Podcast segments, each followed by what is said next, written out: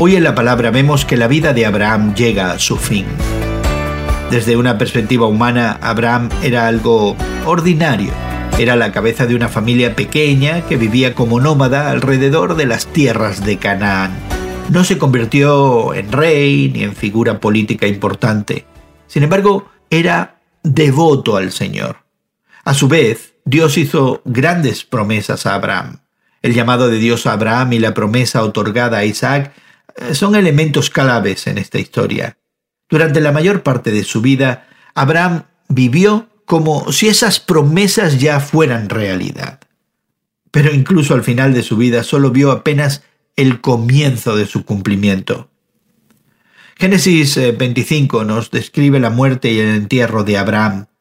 Después del nacimiento de Isaac, Abraham tuvo seis hijos más con su esposa Cétura.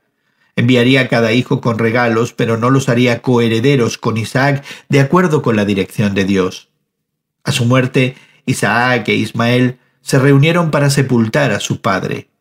Hoy sabemos que la historia de Abraham jugó un papel importante en el plan redentor de Dios. Las promesas que Dios hizo a Abraham y a sus descendientes se harían realidad y finalmente se cumplirían totalmente con la venida de Jesucristo.